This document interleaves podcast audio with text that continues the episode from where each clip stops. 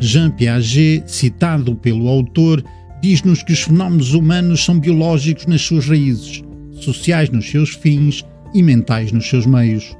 Este livro procura ir ao âmago, às causas, através da lógica evolucionista. O progresso em domínios como a genética, a antropologia, a psicologia evolutiva, as neurociências, bem como de muitas outras áreas, veio trazer uma nova luz sobre a evolução do Homo sapiens, traçando-nos de forma mais clara a imagem que temos da natureza humana.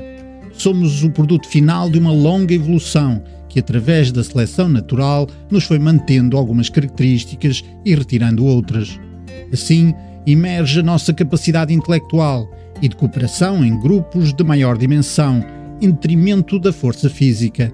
Por outro lado, a antropologia foi-nos alertando para condutas, normas sociais ou valores presentes em todas as culturas.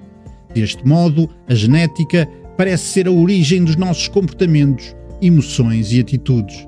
Por outro lado, há um desfazamento entre o ambiente primitivo e o ambiente atual, que evoluiu muito rapidamente, o que não permitiu à nossa biologia adaptar-se com a mesma celeridade.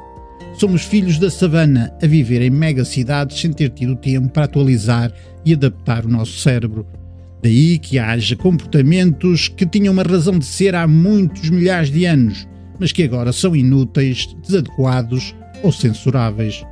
Mas o melhor disto é que, identificadas as causas desses comportamentos, poderemos mais facilmente escapar à armadilha evolutiva e usar a maior arma que temos, a inteligência, como forma de superar as nossas pulsões ancestrais. Boas leituras!